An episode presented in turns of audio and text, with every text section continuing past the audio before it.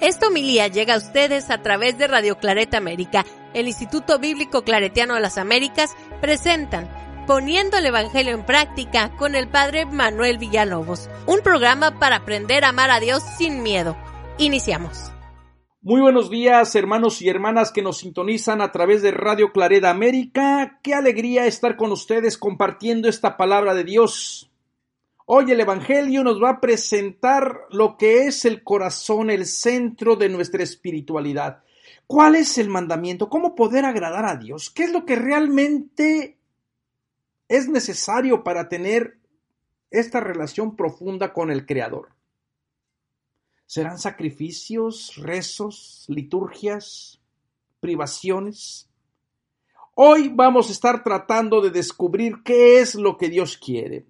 ¿Y cómo es que Jesús parece ser que viene a enfatizar lo que realmente importa delante de Dios? Amarle con todo el corazón y amar a la persona próxima, a la que está a un lado, que a veces pasa desapercibida.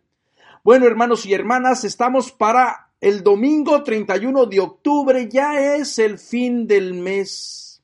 Ya acá en Estados Unidos comienza el tiempo del frío, las noches parece que domina, todo es oscuridad, no hay mucha luz, no hay mucho sol, pero hay personas que les encanta este clima. A mí en lo particular no me gusta mucho. Yo prefiero ver el sol, pero bueno, hermanos y hermanas, de todo hay en la viña del Señor para poder apreciar al Creador, ¿verdad?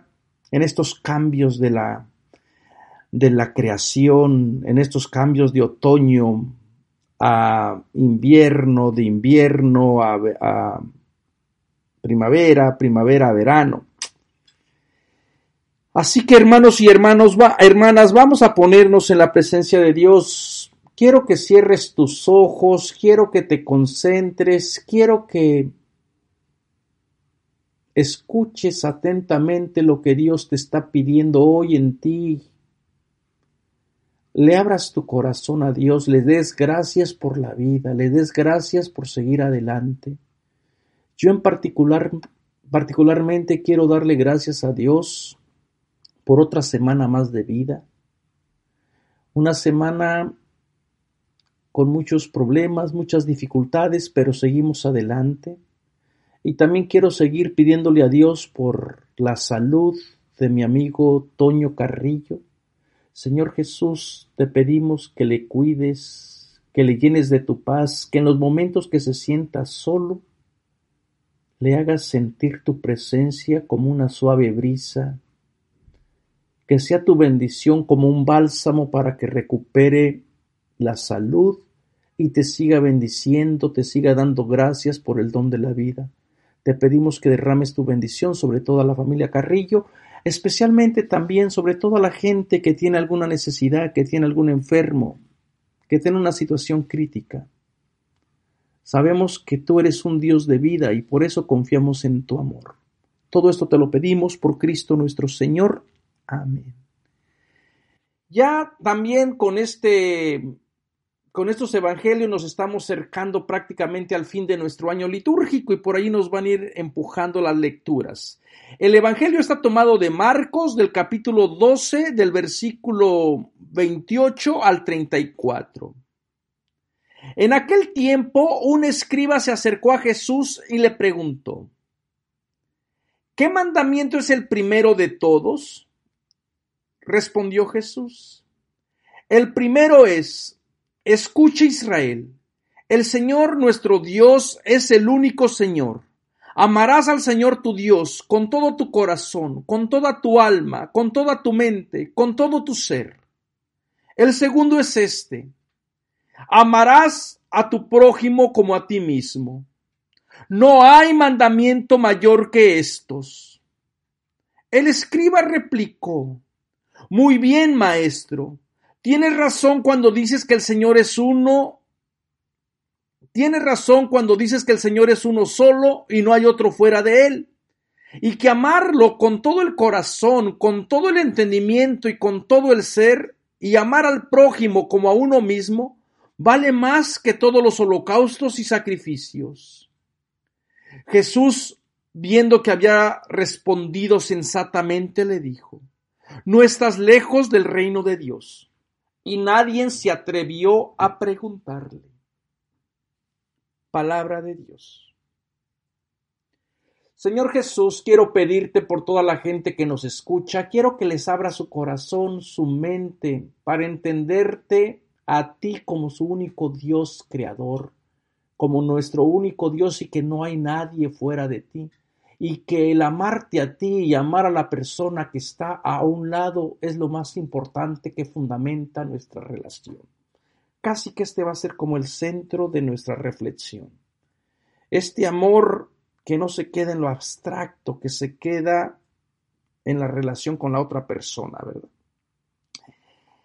En el capítulo 12, Jesús ha tenido varias discusiones con diferentes grupos en el contexto Anteriormente habíamos escuchado la historia de los viñadores homicidas eh, y que los fariseos se dan cuenta que se las dirige a, a ellos, ¿verdad?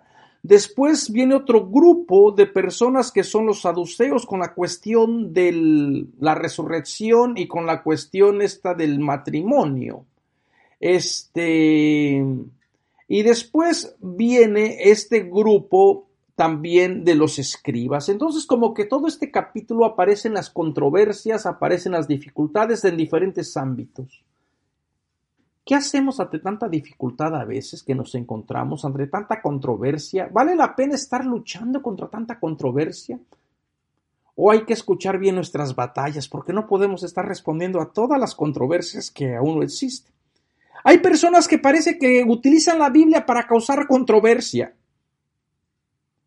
Y me refiero a las personas que a veces utilizan la Biblia de una manera apologética para decir yo tengo la razón y tú no, y te voy a contestar con este texto y te voy a contestar con el otro.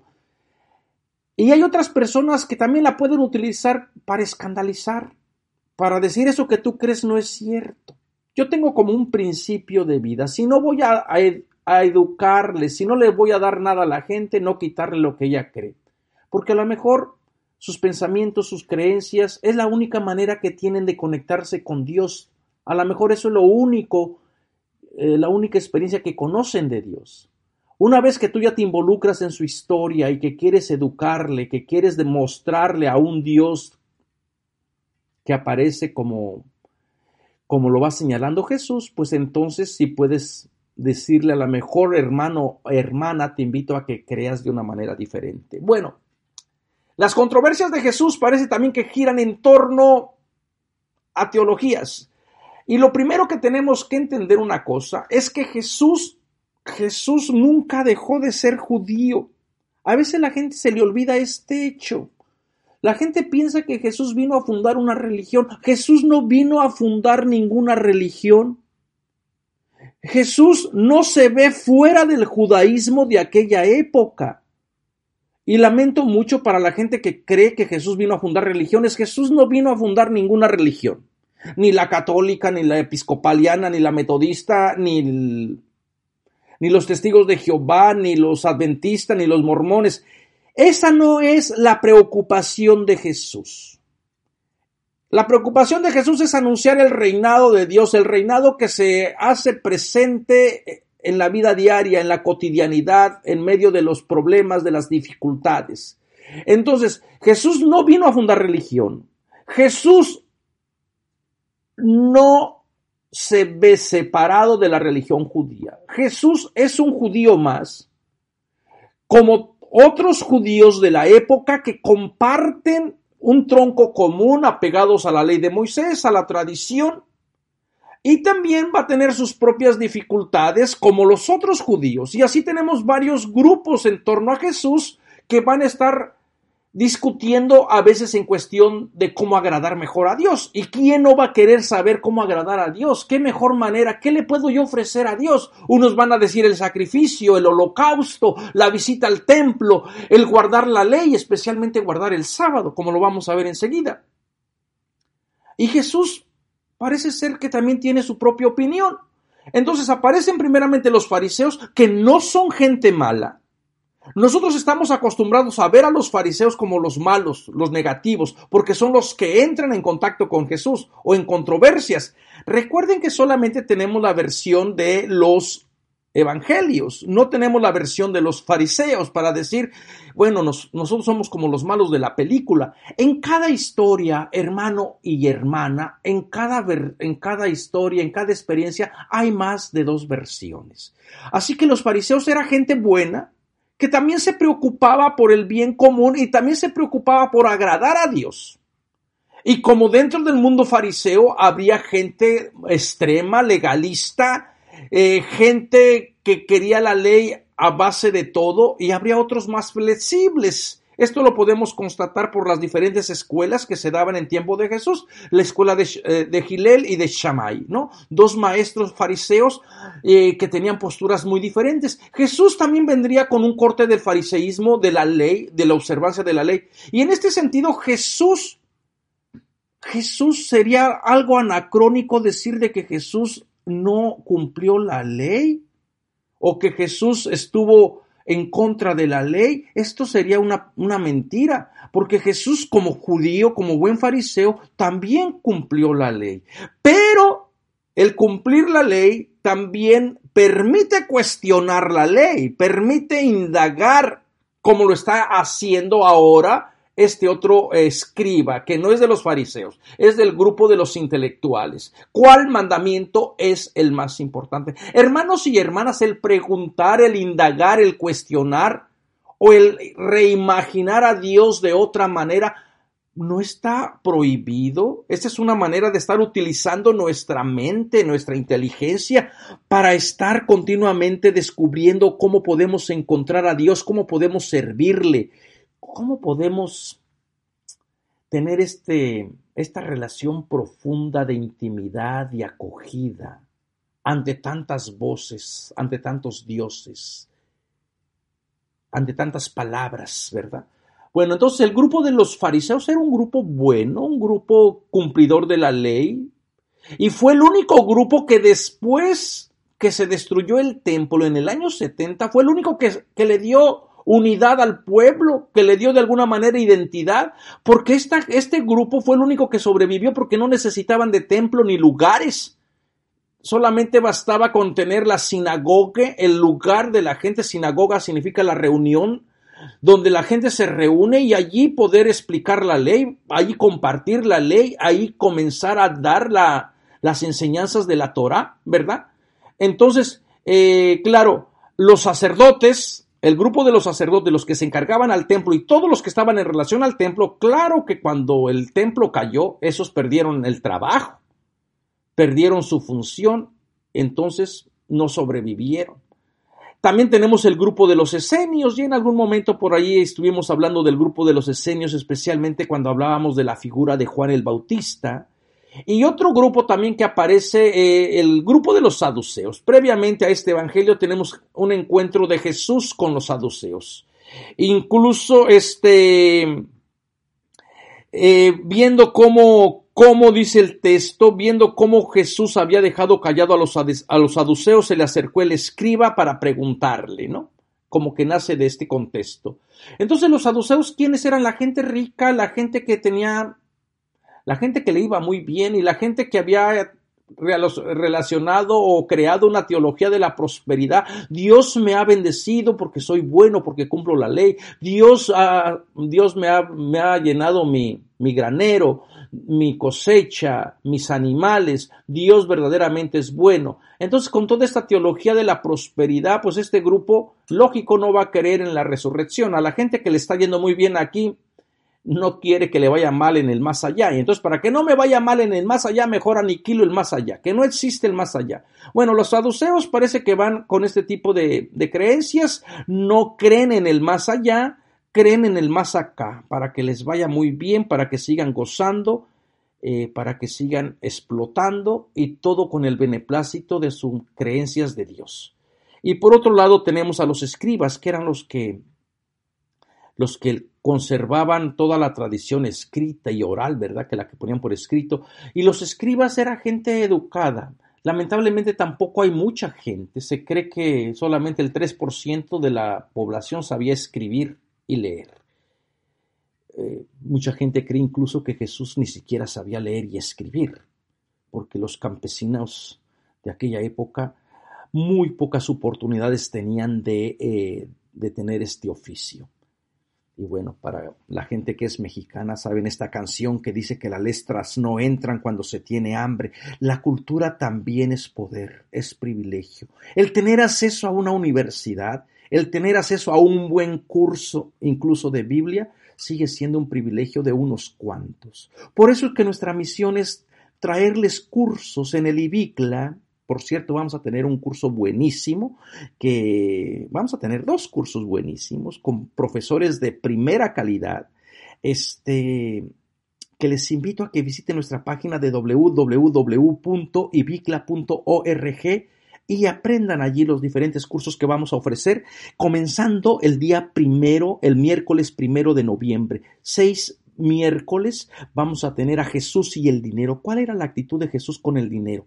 Eh, ¿Y qué tiene que ver esto? Porque también hay otra vez esta teología de la prosperidad que piensa que Jesús quiere más al que más tiene o al que más da, ¿verdad? Y este curso lo va a impartir el, mi gran amigo, el profesor catedrático de la, una de las mejores universidades de España, la Universidad de Córdoba. Eh, bueno, todo un, una eminencia, de verdad yo le tengo mucho respeto a Jesús Peláez. Él va a ser el que va a dar este curso. Eh, lamentablemente lo va a dar en un horario no muy favorable para nosotros. Va a ser al mediodía, del mediodía a las 2 de la tarde, tiempo de Chicago. Pero para otra gente a lo mejor es un, un curso, para España va a ser una hora muy apropiada, que va a ser como a las 6 de la tarde, de 6 a 8. Así que bueno, eh, después la gente que nos quiera ver y quiera ver estos cursos los vamos a estar grabando y los vamos a estar subiendo en nuestro canal. Así que ya saben, si ustedes quieren saber cuál era la actitud de Jesús y el dinero, ahí tienen este curso. Y después vamos a tener otro curso eh, que ya les vamos a avisar más adelante para este, para, para no darles toda la información de momento. Así que hermanos y hermanas, el saber, el tener acceso a la universidad, el saber leer y escribir siempre es un privilegio, así que este escriba pertenece a una clase privilegiada, a una clase de, de, gente que tiene acceso a la ley e interpretar la ley y con razón probablemente su pregunta está bien orientada, bien centrada. El hecho de que una persona no sepa leer y escribir no quiere decir que la persona sea ignorante. La manera de entender nosotros sabiduría no es la misma como se entiende o como se entendía en el mundo bíblico. Una persona probablemente no sabía leer y escribir y era considerada sabia, porque sabia no es la persona que acumula conocimiento o de diferentes materias, sino una persona que sabe regirse, sabe comportarse, sabe temer a Dios, sabe practicar justicia. Jesús es un sabio, no cabe ninguna duda. Todas sus enseñanzas son sabias. Esto no, no implica que Jesús sepa leer o escribir, ¿verdad? Eh, muchos abogados saben leer y escribir, saben la ley y todo, pero desde el punto de vista bíblico no serían las personas sabias, porque son corruptos, porque saben cómo torcer la ley para su propio beneficio, para seguir encarcelando a la persona justa. Bueno, eh, entonces, estos, estos diferentes grupos coexisten y entre ellos la pregunta del millón, ¿cómo poder agradar a Dios? ¿Cómo poder agradar a Dios? ¿Qué es lo que realmente debo hacer para que Dios esté contento? Recuerden que todavía no han avanzado bastante las teologías en cuestión, si hasta el día de hoy todavía nuestra preocupación es cómo agradar a Dios, como si a Dios le tuviéramos que agradar, Dios no necesita de ti. Nosotros necesitamos de Dios. Dios no quiere ni tus rezos ni tus plegarias. Dios no quiere ni que le prendas eh, velas o que le hagas misas o liturgias. Dios no necesita de eso. Y a lo mejor ustedes se pueden espantar. Y bueno, ¿y por qué le seguimos pidiendo? ¿Por qué seguimos haciendo esto? Porque esto nos recuerda que somos nosotros quienes necesitamos de Dios. Somos nosotros cuando yo pido salud por un hermano, por una hermana, no es porque le esté diciendo a Dios cómo hacer su cosa. Yo tengo la confianza de que Dios conoce, que Dios cuida, que Dios bendice, porque Dios nos ha creado por amor y Dios quiere lo mejor para su pueblo. Lo único que le hago, Diosito Santo, míranos cómo estamos. Estas son las plegarias de vernos, de humillarnos con un corazón contrito y humillado. Por eso es que la gente en la Biblia a veces se ponía sayal, se ponía una ropa áspera, se rapaba el pelo, se echaba, ceniza para decir, Señor, mírame, mírame, quiero llamarte la atención, recuerda que tú me amas y recuerda que, que este amor que tú me tienes no, va, no vas a permitir que me siga yendo mal. Esto entonces, estas maneras de pensar a Dios, a lo mejor a la gente le pueden espantar. Pero acaso un, si un Dios necesita de ti, entonces ya no sería Dios, lo convertimos en un ídolo. Y hoy el primer mandamiento es no hagas ídolos, no hagas ídolos. ¿Qué mandamiento es el primero de todos? Esta es la gran pregunta que circulaba en el mundo bíblico dentro de los diferentes grupos. ¿Cómo poder agradar a Dios? Bueno, agradamos a Dios por medio de la ley. ¡Ay, qué bien! La ley, la ley es un regalo que Dios le dio al pueblo. La ley les va a enseñar cómo relacionarse, cómo cuidarse, cómo protegerse, cómo tratarse entre ellos mismos, entre la otra gente, cómo practicar justicia. La ley estuvo muy bien. Lamentablemente, cuando la gente, cuando la gente le dio tanta importancia a la ley, se fueron olvidando del dador de la ley. Y fueron absolutizando la ley, fueron aplicándola a tal extremo que es ahí donde Jesús va a entrar en controversia. Jesús no tiene problema con la ley, Jesús tiene controversia con lo que la manera de interpretar la ley lo que se le va añadiendo a la ley. Esto es donde Jesús parece ser que no va a tener mucha paciencia. Entonces la ley es la mejor manera. La ley no fue mala. Y hay que entenderlo, la ley tiene un principio, tenía un principio bueno, en el principio era bueno, la ley daba vida, la ley nos conectaba con Dios, sabíamos cómo cuidarnos, cómo protegernos, cómo relacionarnos, no robar, no matar, no este, no a la ley de la violencia, entonces la gente sabía cómo relacionarse con Dios. El problema fue cuando se traspapeló la ley.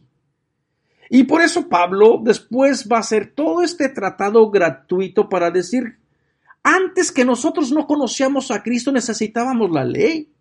Pero ahora que Cristo se manifiesta, Cristo es la revelación de la ley, entonces ya no tiene necesidad la ley. Y ya no nos podemos estar moviendo delante de la ley porque delante de la ley todos y todas hemos cometido infracciones. No las hemos cumplido toda la ley. ¿Por qué? Porque eran 613 mandamientos. La ley constaba de 613 mandamientos. Si la gente no se puede aprender 10, se van a aprender 613 mandamientos. Y estaban divididos entre mandamientos positivos y negativos. 248 eh, regulaciones o leyes eran positivas, 365 eran negativas. Lo que hay que hacer, lo que no debo de hacer. Honra a tu padre, no mates. Este, en este sentido de la casuística de la ley estaba bien legislada. Así que la pregunta de todo este marasmo de mandamientos, de los 613 mandamientos, a ver, por favor, que alguien nos diga cuál es lo más importante. Y el pensamiento o la teología que estaba de boga, que estaba en moda, era que el mandamiento más importante era el guardar el sábado. ¿Por qué? Porque en ese mismo día Dios, hasta Dios mismo guardó el sábado. Fíjense cómo la gente se obsesionó tanto por la ley. Bueno, un Dios guardando el sábado, un Dios que es dueño del tiempo, ahora resulta que se mete dentro del tiempo. Pero bueno, ellos creían que Dios como narra el libro del Génesis, Dios había, aguardado, había, guardado o había descansado el sábado. Entonces, esos creían, ellos creían que ese era el mandamiento más importante, más importante porque era el mandamiento de, eh, de que la tradición presentaba a este Dios que incluso Dios mismo se había abstenido de trabajar. Entonces, estos mandamientos están divididos en positivos y negativos, como ya les dije, 248 positivos, 365 negativos. Esto nos da un total de 613 mandamientos. Con tanto mandamiento, ¿quién puede vivir? Yo les pregunto a ustedes, si, si la gente cree en tanto mandamiento, tanto mandamiento, ¿qué idea de Dios va a resultar? Un Dios legalista, un Dios que está atento a cualquier violación o infracción que la gente haga del mandamiento para mandarles el castigo. Entonces, la pregunta es válida. Hermano y hermana, ¿tú no te has preguntado qué es realmente lo que debes de hacer? ¿Cómo agradar a Dios? A lo mejor sería bueno preguntárnoslo. ¿Cómo puedo yo agradar a Dios sabiendo de que Dios no necesita de mí? ¿Cómo puedo yo bendecirle? ¿Cómo puedo yo cuidar de mí y de la otra persona. Entonces como que esto va a ser la genialidad de Jesús entre el mandamiento. ¿Cuál es el mandamiento primero? Respondió Jesús, el primero es escucha. Fíjense cómo Jesús ni siquiera va con haz o no hagas. El primero es la escucha. Escucha, escucha pueblo mío. Escucha Israel, escucha nación que tú crees tener al Dios de la vida. Y esto está tomado del Shema, del Shema que se encuentra del capítulo capítulo 6 del Deuteronomio del versículo 4 al versículo 5. Y fíjense lo que dice el Shema el Shema que se encuentra, como les dije, en Deuteronomio capítulo 6, verso 4 al 6. Escuche Israel, Yahvé nuestro Dios es el único Yahvé. Amarás a Yahvé tu Dios con todo tu corazón, con toda tu alma, con toda tu fuerza. Queden en tu corazón estas palabras que yo te dicto hoy. Y claro, después viene todo el compromiso y el mandato de guardar este, estas palabras, ¿no? Se las repetirás a tus hijos, les hablarás de ellas tanto si estás en casa como si vas de viaje, así acostado como levantado, las atarás a tu mano como una señal y serás como una insignia entre tus ojos. Las escribirás en las jambas de tu casa y en tus puertas. Y bueno, Jesús parece que comienza con la idea del Shema, pero le va a ir dando algunas vertientes nuevas, diferentes. Primero les decía, no comienza con haz o no hagas. Primero comienza inmediatamente con escucha. Escucha Israel. Jesús como que está exhortando. Acuérdense que hemos estado hablando que todos los que vienen del judaísmo, del legalismo de la ley, les está costando trabajo incorporar a otros hermanos y a otras hermanas que van profesando también a Jesús. Esta es como una invitación al amor. Escucha Israel.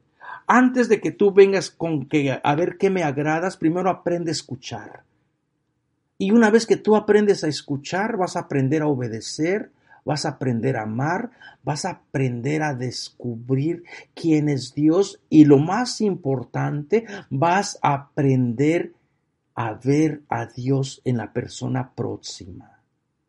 Todo comienza con el escucha. Lamentablemente, ante tantos signos, ante tantos medios de comunicación, ahora nos sentimos más solos. Ahora sabemos y pensamos que nadie nos escucha. No tenemos tiempo para escucharnos.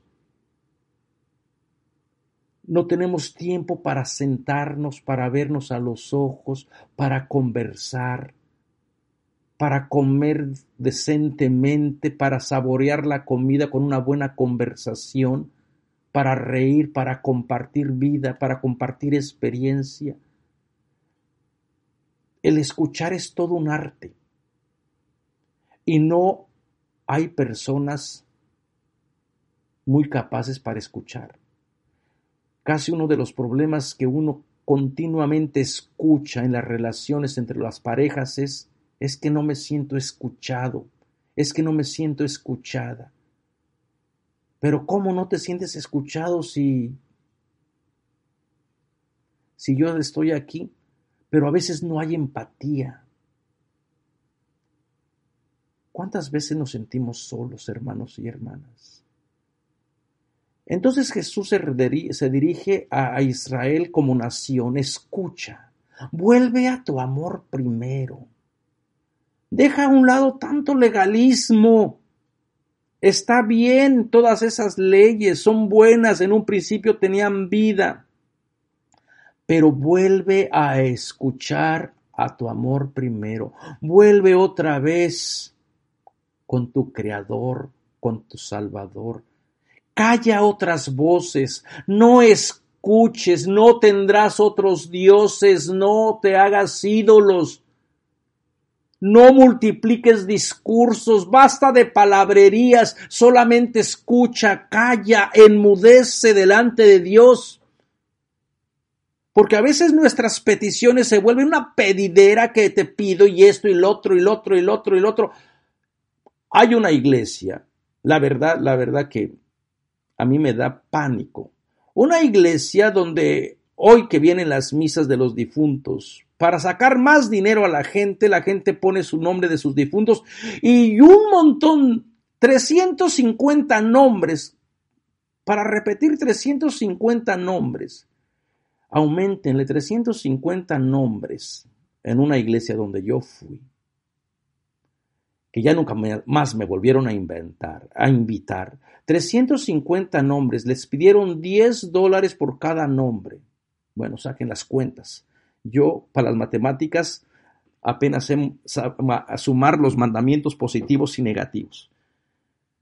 Por repetir todos esos nombres en el Día de los Muertos, y yo les dije, ¿saben qué vamos a pedir por todos los que están en este libro? Vamos a pedir al Señor que los tenga en su santa reino, en su santa gloria. Amén.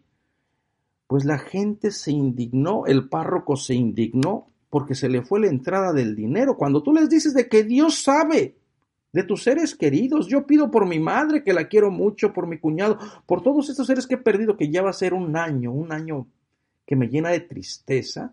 Yo sé que están gozando de la presencia de Dios. Y no hay necesidad de estar nombrándolos cada vez que yo estoy orando o pidiéndole en la misa.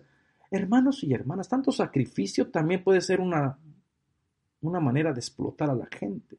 Escucha, Israel. Escucha otra vez a Dios, solamente a Dios. No te fabriques otros dioses, no dejes que otras voces vengan y te roben tu corazón.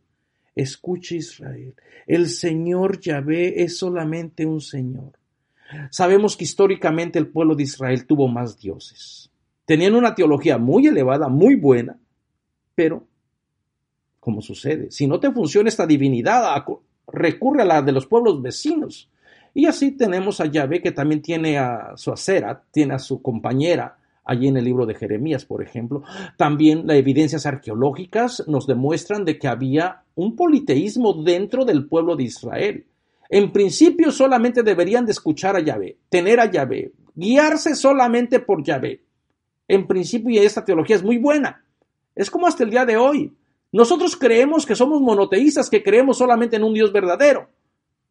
Pero a lo mejor hay otros dioses que también van compitiendo, el dios dinero, el dios poder, el dios prestigio, el dios arrogancia, el dios vestir bien, el dios estar a la moda, el dios tener el último celular, el dios esto, que todo el mundo hable bien de mí, el dios de tener siempre la razón. Todos estos dioses como que van quitándole, como que van obscureciendo al verdadero creador, al escucha Yahvé, escucha Israel a tu Yahvé, a tu Dios, no te harás otros dioses, escucha, escucha, y lo amarás con todo tu corazón, con toda tu alma, con toda tu mente, porque para el pueblo, para el pueblo judío, el corazón, el alma, la psique, la mente, es donde se forma toda la persona. ¿Se acuerdan anteriormente eh, que por allí hablando del reino de Dios, que Jesús había dicho, si tu mano te es ocasión de, pecado, córtatela, si tu ojo es ocasión de pecado, sácatelo, si tu pie es ocasión de pecado,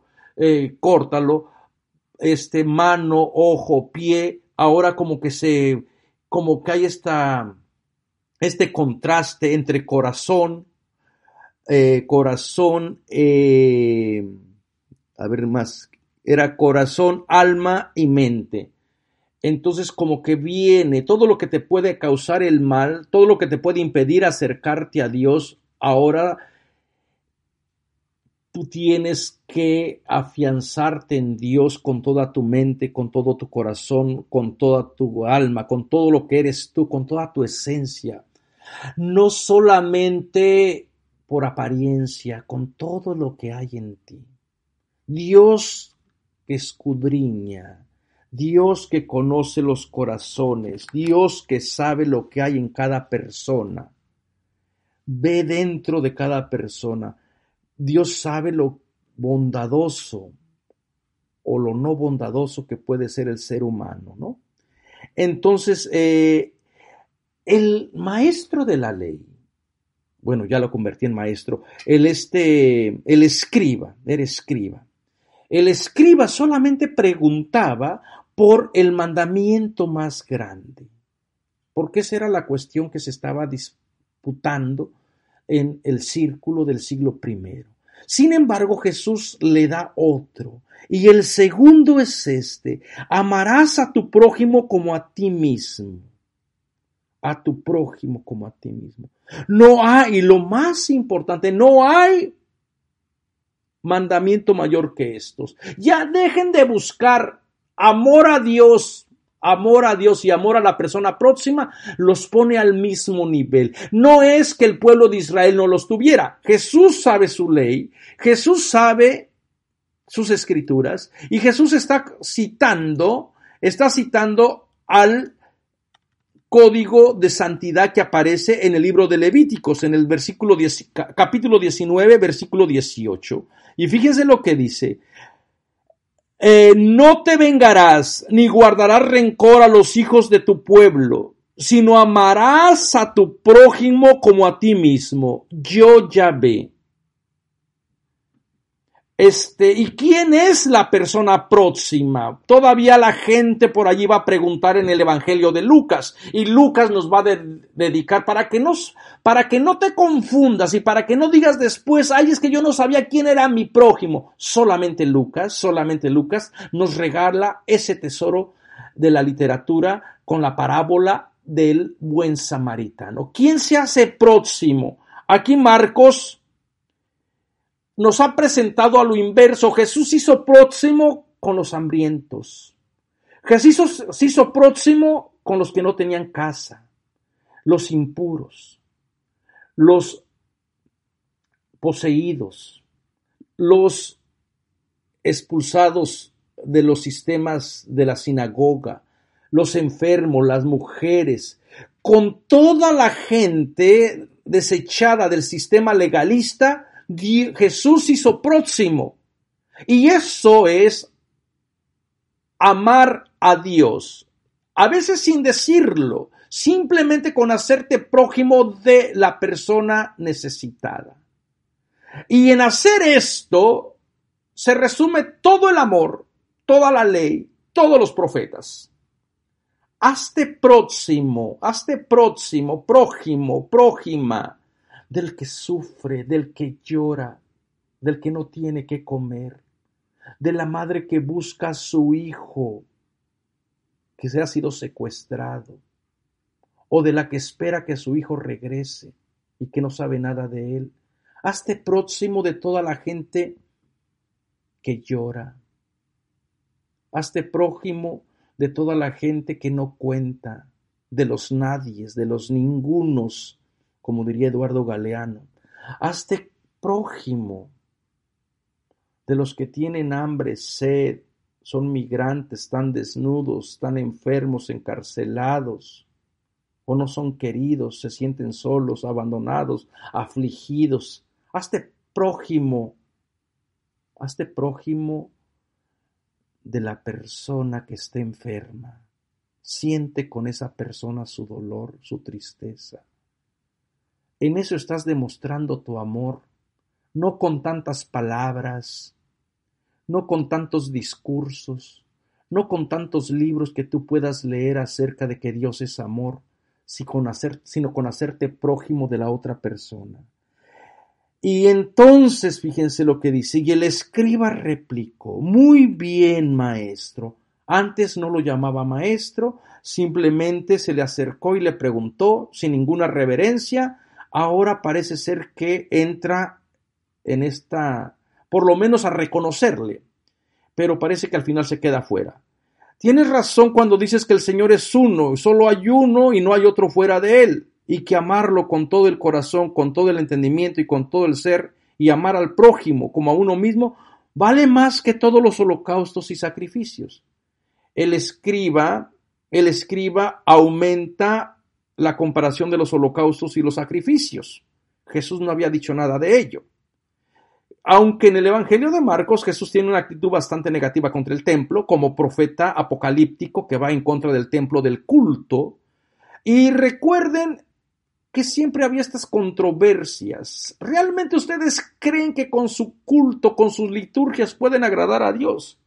Y va a haber muchas personas, va a haber muchas personas que en la Biblia, en la Biblia, van a tener estas, estas mismas dificultades. Porque la gente creía que a Dios se le podía engañar con un culto. No importa que robes, no importa que mates, no importa, casi que aquí se me vienen las, las palabras de, del primer Isaías, en el capítulo primero, por el versículo 15. Escuchen pueblos de Sodoma, príncipes de Gomorra. Por cierto, el verdadero crimen de Sodoma y de Gomorra no fue de tipo sexual, sino de tipo social, de injusticia. Esto es contra ti. Lean ese pasaje y me darán la razón. Lávense, purifíquense. Estoy cansado de sus sacrificios, de sus lunas nuevas de su incienso, de sus becerros gordos, ya no los soporto. Yo retiro mis ojos para no verles. Pero si quieren verdaderamente agradarme, háganle justicia al pobre, defiendan el derecho de la viuda, traten con dignidad a la persona migrante. Bueno, no solamente Isaías, fíjense también en el primer libro de Samuel, el capítulo 15, 22. ¿Quién es Señor? ¿Quiere el Señor sacrificios y holocaustos o quiere que lo obedezcas. Obedecer vale más que un sacrificio, ser dócil más que grasa de carneros. También Jeremías en el capítulo 7, 22, 26. Dice Jeremías, cuando saqué a vuestros padres de Egipto, no les hablé de holocaustos y sacrificios. Esto fue la orden que les di. Obedézcanme, y yo seré su Dios, y ustedes serán mi pueblo. Caminen por el camino que les he señalado y les irá bien. Pero no escucharon ni prestaron oído. Les envié a mis siervos los profetas un día y otro día, pero no me escucharon ni prestaron oído. Se pusieron tercos y fueron peores que sus padres.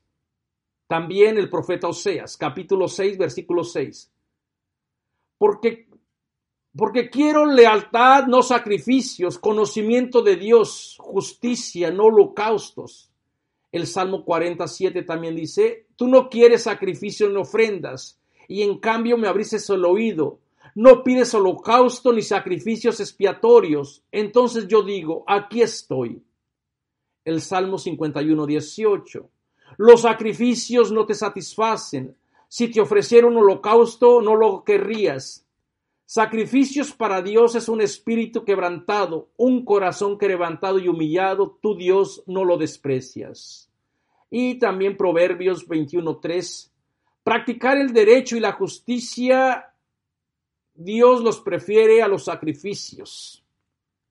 Así que hermanos y hermanas, si tú estás pensando que con tus sacrificios, con tus abnegaciones, con tus limosnas vas a agradar a Dios y sigues siendo injusta, sigues haciendo el mal, pues replantea otra vez, escucha pueblo hispano, escucha pueblo latinoamericano, que eso que me escuchan. Dios no quiere tantas liturgias, no lo estés mareando con, con humo ni con incienso. Dios quiere un corazón humilde. Dios quiere que se practique justicia, que se vive en verdad. Dios no quiere celebraciones ostentosas. Dios quiere un corazón que sea capaz de decir, Dios mío, Señor mío, ayúdame a ser mejor. Así que hermanos y hermanas, viendo Jesús que el escriba habló bien, fíjense lo que Jesús le dice, lo alaba. No estás lejos del reino, pero todavía no estás en el reino. Es necesario que al escriba le hace falta algo, darle su fidelidad y su lealtad a Jesús. Cuando la gente practica sacrificios, liturgias, echa humos, se priva y hace obras de piedad, no está lejos del reino de los cielos, pero todavía hace falta algo más profundo, que es amar a Dios y amar a la persona próxima, sea quien sea tu próxima. Tome el color de la piel que tenga. Ama a la persona próxima, no importa que sea de la orientación sexual diferente, ámala, quiérela. No importa que no hable tu idioma, recíbela en tu corazón. No importa que sea más pobre que tú, ve en él o en ella al Dios de los pobres. Así que hermanos y hermanas, amar a Dios con todo el corazón, con toda la mente y a la persona empobrecida, a la persona próxima, en esto se resume toda nuestra vida, toda nuestra espiritualidad. Hagan esto y vivirán. Nos vemos hasta la próxima semana. Que Dios los cuide, que Dios los bendiga y no se olviden de visitar nuestra página de www.ibicla.org y ahí van a ver todos los cursos que estamos ofreciendo. Viene el primero de noviembre un curso que se llama Jesús y el dinero, para que vean que Jesús no quiere sacrificios vacíos ni liturgias que no llevan a nada ni liturgias de cumplimiento, de cumplo y miento. Dios quiere que la persona camine en verdad y en justicia. Así que visite nuestra página y nos vemos la próxima semana. Que Dios les cuide, que Dios les bendiga. Los invitamos a escuchar más programas de crecimiento espiritual y emocional en radioclaretamérica.com y a seguir en YouTube a la Escuela Bíblica Claretiana de las Américas. Visite ibicla.org.